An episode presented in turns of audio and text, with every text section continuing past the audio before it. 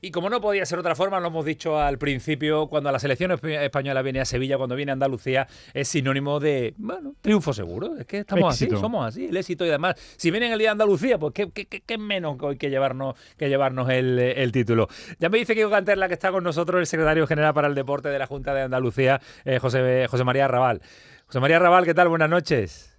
Don Antonio, buenas noches. Un cordial saludo a todo el equipo y a todos los oyentes, a Nacho, Alejandro, a Kiko, a todos. Ah, ole, ole. Pues yo le saludo entonces igual. Don José, José María Raval, ¿qué tal? Muy buenas noches. Eso no puede ser, ¿eh? ¿Cómo estás? ¿Cómo estás? Pues muy feliz, muy feliz. La verdad es que ha sido un colofón maravilloso este título de la selección española de fútbol. Ha sido algo pues increíble, ¿no? Poder disfrutarlo el día de Andalucía, eh, bueno, con una temperatura magnífica, con un ambiente espectacular, nuevo récord histórico. Es el cuarto récord histórico de asistencia que se bate en Andalucía. Primero Córdoba en el mes de septiembre, 13.000 y pico asistentes. Málaga el 5 de diciembre con 17.000. Sevilla el pasado viernes, día 23, con 22.000 ah, personas y hoy pues eh, casi 33.000 personas, ¿no? Se dice pronto, ¿no? Pero lo cierto es que yo creo que por si alguien tenía alguna duda, Andalucía es talismán, como bien decís, y Andalucía abraza a su equipo nacional con, mucha fuerza ¿no? y con mucho cariño. Y además, muy feliz por todo ello. Claro, y además, eh, secretario, el Día de Andalucía, este, esta fecha pasa a la historia. Pues sí, sí, sí, no es casual, ¿no? En ocasiones yo creo que cuando se pone el alma en las cosas se alinean los astros, ¿verdad? Eh, yo creo que cuando se pone pasión, se pone ilusión, se pone cariño, se pone el alma, ocurren cosas mágicas y eso es algo que es lo que hace al deporte especial, ¿no? No es, eh, digamos, como, en fin, otras, otras áreas, ¿no? De nuestra sociedad que son mucho más, eh, son mucho más cuadriculadas, ¿no? En el deporte, cuando se alinean los astros, ocurren cosas mágicas, ¿no? Y Andalucía ya se ha especializado en, en hacer magia en hacer magia y cómo la hacen, la, cómo hacen las chicas esta, esta magia extraordinaria, porque vaya ciclo tan, tan bonito que, nos están ofreciendo. ¿eh? En el, Mundial, ahora la clasificación para, para, París, ahora la Liga de Naciones, y esto no ha parado, porque eh, París está a la vuelta de la esquina, eh, José María, y tiene toda la pinta de que la selección quiere más, más y más. Esto apunta imparable. Vamos a ver, después hay que competir, y es deporte, y es deporte y todo puede pasar, pero tiene muy buena pinta, ¿eh? Hombre, desde luego no son matemáticas, ¿no? Pero es cierto que se está generando una cultura ganadora. Los que entendemos un poquito y amamos el deporte sabemos que la cultura ganadora no es un huevo que se echa a freír, es algo que se, se, genera cuando se, cuando se convierte en, eh, en, habitual, ¿no? Un nivel de exigencia, ¿no? Ya lo decía el sabio Hortaleza, ¿verdad? Que de ganar, ganar y ganar, ¿no? bueno, pues en este estadio precisamente, en nuestra tierra, afortunadamente ya pues nos sentimos partícipes de ello. ¿no? Hay que recordar que el Estadio de la Cartuja se reinauguró en, eh, yo creo que fue en octubre del año, del año 20, con una España República Checa femenino. Fueron las chicas las que lo reinauguraron después de 18 meses, no, casi 30 meses en aquel momento cerrado, eh, con un 4-1, si no recuerdo mal, que fue a República Checa, ¿no? O sea que eh, yo creo que desde luego están en una posición que nos permite ser optimistas, ¿no? Desde luego no porque efectivamente el deporte no son matemáticas, ¿no? Pero, pero sí que es verdad que cuando se construye una cultura ganadora y el nivel de exigencia ya se mantiene a esa, a esa altura, pues eh, como mínimo sabes que vas a ser competitivo, ¿no? Claro. Y yo creo que eso es lo que te pone en, eh, pues eso, en disposición de, optar a todo, ¿no? Creo que es como para estar, eh, desde luego, ilusionados, no cabe duda. José María, yo entiendo que, bueno que en toda España tendrán ganas, evidentemente, de ver a que de ver a, de ver a, esta selección, tanto la femenina como la como la masculina, pero claro, aquí tenemos que barrer para casa, tenemos que barrer para casa. Eh, vamos, va a haber la posibilidad de, ver con asiduidad tanto a la, a la selección absoluta femenina como a la masculina en el Estadio de la Cartuja. Bueno, es nuestra ilusión, ¿no? Desde luego no es una eh, voluntad pasajera, ¿no? Andalucía quiere ser la casa del deporte español y por supuesto también quiere ser la casa del, fútbol español. ¿no? Nosotros nos gusta decir que somos ambiciosos pero no egoístas. Por supuesto que tiene que, ir la selección a otras comunidades de nuestro, de nuestro país, no cabe duda. Pero también es verdad que yo creo que la pasión con la que Andalucía quiere albergar a, sus selecciones es una pasión mm, difícil de, igualar, ¿no? Ahí está, de hecho, ¿no? La posibilidad para cualquiera que quiera ir a por ello, de, lucharlo, de pelearlo, de competirlo, pero desde luego, eh, hasta el momento yo creo que la ilusión de Andalucía, bueno, pues ha tenido su reconocimiento, no solo en fútbol, también en otras, en otras disciplinas deportivas. Ha ocurrido en baloncesto, ha ocurrido en balonmano, ha ocurrido en rugby, ha ocurrido en tenis. Es decir, eh, nos sentimos con la responsabilidad de que Andalucía lidere el, tren de la locomotora del, deporte español. Y, yo creo que el deporte español se encuentra muy cómodo en Andalucía. Por lo tanto, creo que es una combinación magnífica. Y desde luego, si eso sirve para despertar eh, pues la misma motivación en otras comunidades de nuestro país, bienvenido sea, porque al final nosotros lo que pretendemos es servir, servir a nuestra sociedad, servir a nuestro país a través del deporte y con acento andaluz, desde el sur.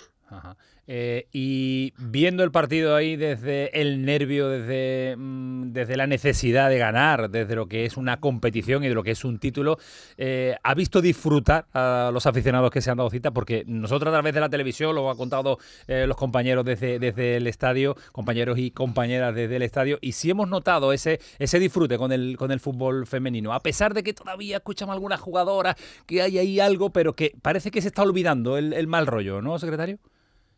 Bueno, yo me quedo sobre todo, Antonio, con las caras de las niñas, que seguramente en muchos casos pues es la primera vez que van al fútbol, ¿no?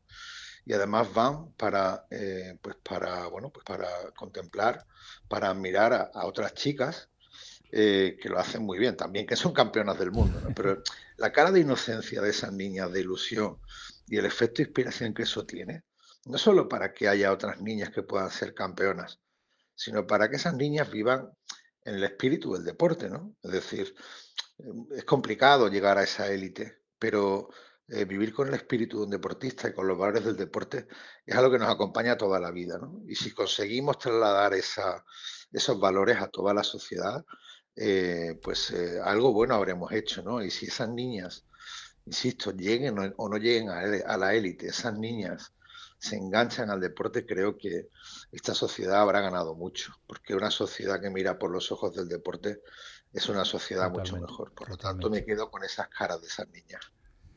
Esas niñas, José María, eh, llenan los, polideportivos de, Andalucía y no hay más que darse una vuelta por cualquier campo de césped de cualquier ciudad andaluza para verlo, eh, en equipos que entrenan, que compiten al, mismo nivel dentro de su, de su género con, otros equipos.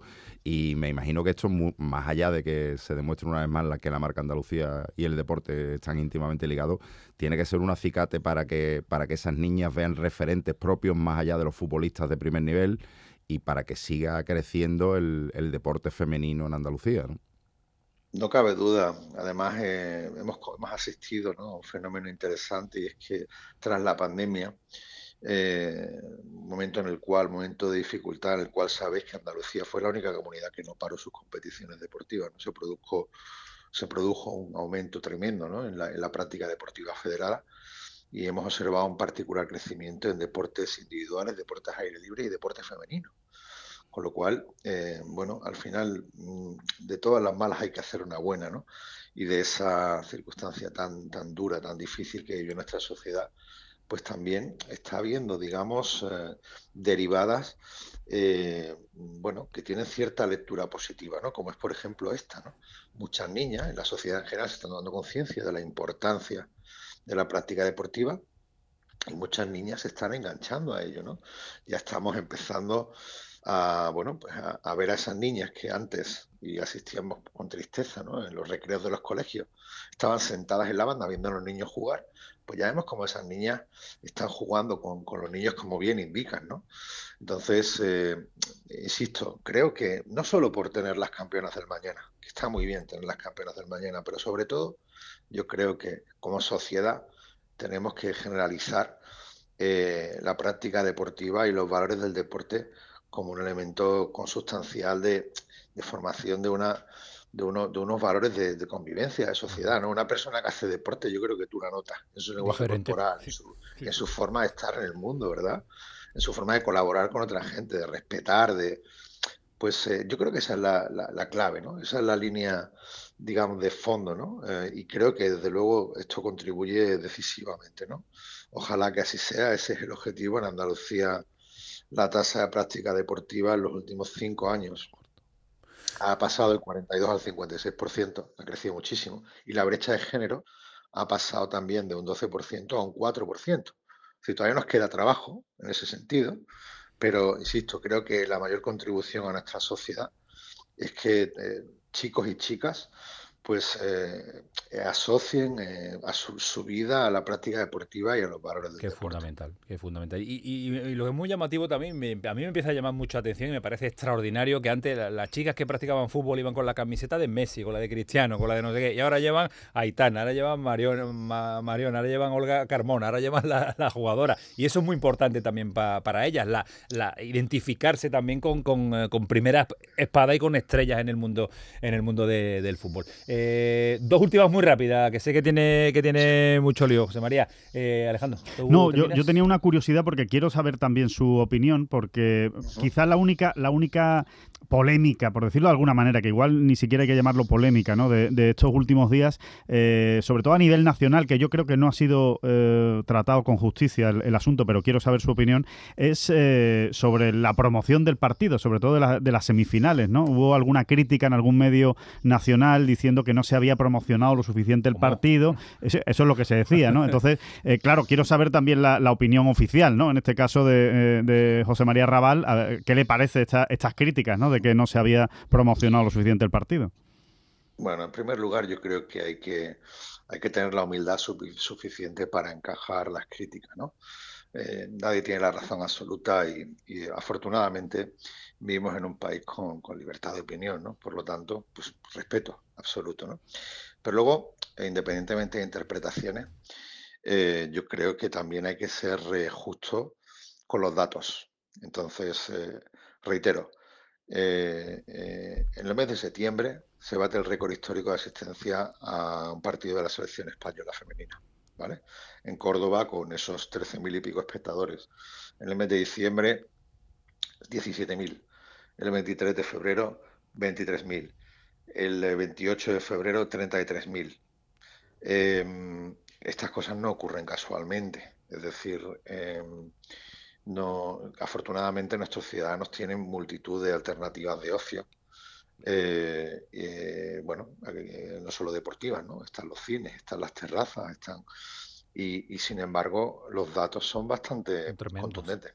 Me, parece que al menos merecen un cierto reconocimiento ¿no? en ese aspecto porque no hace demasiado tiempo, pues seguramente, eh, bueno, pues las cifras de asistencia eran bastante inferiores. Que hay margen de mejora, no cabe duda, y siempre hay que apostar por ello, ¿no? Pero, insisto, desde el máximo respeto a todas las opiniones que son legítimas, lo que yo creo que también es que hay que darle hay que darle su, su, su respeto a, la realidad de los datos. ¿no? Los números son, los, números son los números. nunca en este país, nunca en este país la selección española de fútbol femenino ha albergado 33.000 espectadores, ¿no? Y hoy lo ha hecho. Por lo tanto, eso ahí queda eso, ¿no? Dato histórico en un eh, estadio andaluz eh, con el récord de asistencia para ver a la selección española femenina. Eh, para terminar, José María, ¿algún secretito, alguna fecha, algún deporte, algún estadio algo que nos pueda adelantar? que lo tenga medio, que lo tenga casi casi amarrado en un alto porcentaje, muy atado, y que nos diga, pues vamos a disfrutar de esto. algo tiene, algo tiene, porque escucho una, escucho una sonrisa por ahí de fondo, José María, entonces algo hay. Bueno, lo cierto es que nosotros no, no, paramos, ¿no? Desde el primer día en esta responsabilidad, que es una responsabilidad prestada, el, presidente nos ha animado a, intentar aterrizar la luna y a, bueno, pues a consolidar Andalucía como esa potencia ¿no? que tira del, deporte español. Yo creo que ahora mismo no es ningún secreto, hay en el horizonte un, un sueño, una ilusión que a todos nos, eh, nos tiene muy motivados, ¿no? que es el Mundial de Fútbol 2030, ¿verdad? Donde queremos, eh, estamos luchando con toda la ilusión del mundo porque dos ciudades andaluzas sean sedes. Es cierto que es una competición, pues eh, bueno, una competición como, como cualquier competición que merece la pena, pues con sus dificultades, pero eh, bueno, porque competimos con, otras 13 ciudades españolas, más 6 ciudades marroquíes, más 3 ciudades portuguesas, pero desde luego con la convicción de que Andalucía, la comunidad más poblada de España y más extensa, eh, tiene todas las condiciones ¿no? Eh, a nivel de infraestructuras, a nivel de cultura futbolística y sobre todo pues con la, con la convicción de que un Mundial de Fútbol es un acontecimiento transformador que, todo, que a todos nos ha marcado, ¿verdad? Aquellos que hemos tenido la oportunidad de vivir, por ejemplo, el Mundial 82, igual a vosotros no, porque sois muy jóvenes. no tanto ya, no, tanto ya, no tanto ya. que vosotros no sabéis quién es Naranjito, ¿verdad? Sí, sí, sí, sí, sí, lo sabemos, lo sabemos. Yo sí, yo sí. Entonces, pues esa realmente yo, no es ningún secreto, ¿no? Es la ilusión de todos. Eh, además, eh, Andalucía está demostrando una gran solidez, por ejemplo, a nivel institucional, un absoluto alineamiento en ese sentido. Y, y estamos trabajando con muchísima ilusión ¿no? en ese aspecto. Pues la ilusión trae, tiene consecuencias y las consecuencias las estamos disfrutando en Andalucía con eh, los resultados no deportivos, porque ahí no tenemos nosotros mucho que decir, pero sí en cuanto a afluencia, en cuanto a deportistas, en cuanto a practicar y ver cómo todas las ciudades andaluzas día tras día compiten al máximo nivel y vemos sobre todo los chavales jóvenes competir cada fin de, cada fin de semana eh, en todos los deportes, ¿eh? no solo fútbol, sino que el abanico y, y la diversidad es, amplia. Eh, don José María Raval, que ha sido un auténtico placer siempre. Eh, tenemos a Ceferín por aquí, ¿no, eh, secretario? Sí. sí, sí, sí, hemos estado con él durante el partido. Muy agradable conversación, es un hombre muy educado, conoce Andalucía perfectamente. Ha estado en Sevilla, esta era su cuarta vez y ya estuvo, ya le, pudimos saludar durante la Eurocopa. También conoce Málaga, ha pasado por Málaga en alguna ocasión y el presidente le ha invitado a que en otra ocasión asista o visite nuestra tierra con más, con más tiempo para que pueda disfrutarla y además que pueda contarlo, ¿verdad? Claro, como la disfrute no se va de aquí. como la conozca a fondo no, no, no, se va a hacer de, de Andalucía. ¿eh? esta, tierra, esta tierra hace andaluz a todo el que contribuye a su prosperidad y a todo el que quiere sentirse andaluz. Por lo tanto, esta es una tierra que tiene los brazos abiertos siempre. Don José María Raval, muchas gracias. Buenas noches y a, seguir disfrutándolo. Un abrazo. Por la llamada. Un fuerte abrazo para todos. Gracias. Gracias. Hasta luego. 11 eh, y 25 el pelotazo con el secretario general para el deporte, que es uno de los protagonistas de la jornada por lo que significa numéricamente para Sevilla, para Andalucía y para el deporte andaluz el tener eventos de la categoría y calidad que estamos teniendo en los últimos años.